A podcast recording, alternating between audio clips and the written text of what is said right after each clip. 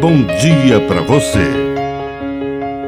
Agora, na Pai Querer FM, uma mensagem de vida.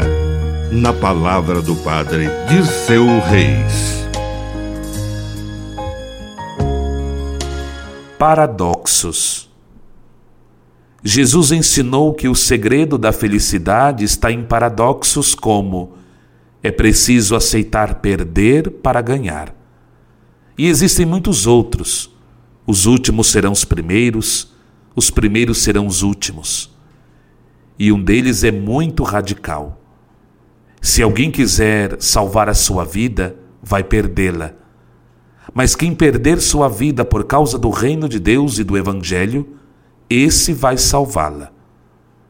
Na verdade, esse aparente paradoxo, essa aparente contradição, revela um segredo vital.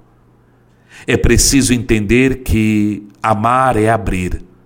Abrir a mente, abrir os ouvidos, abrir os olhos, os braços, abrir o coração, abrir-se para o outro.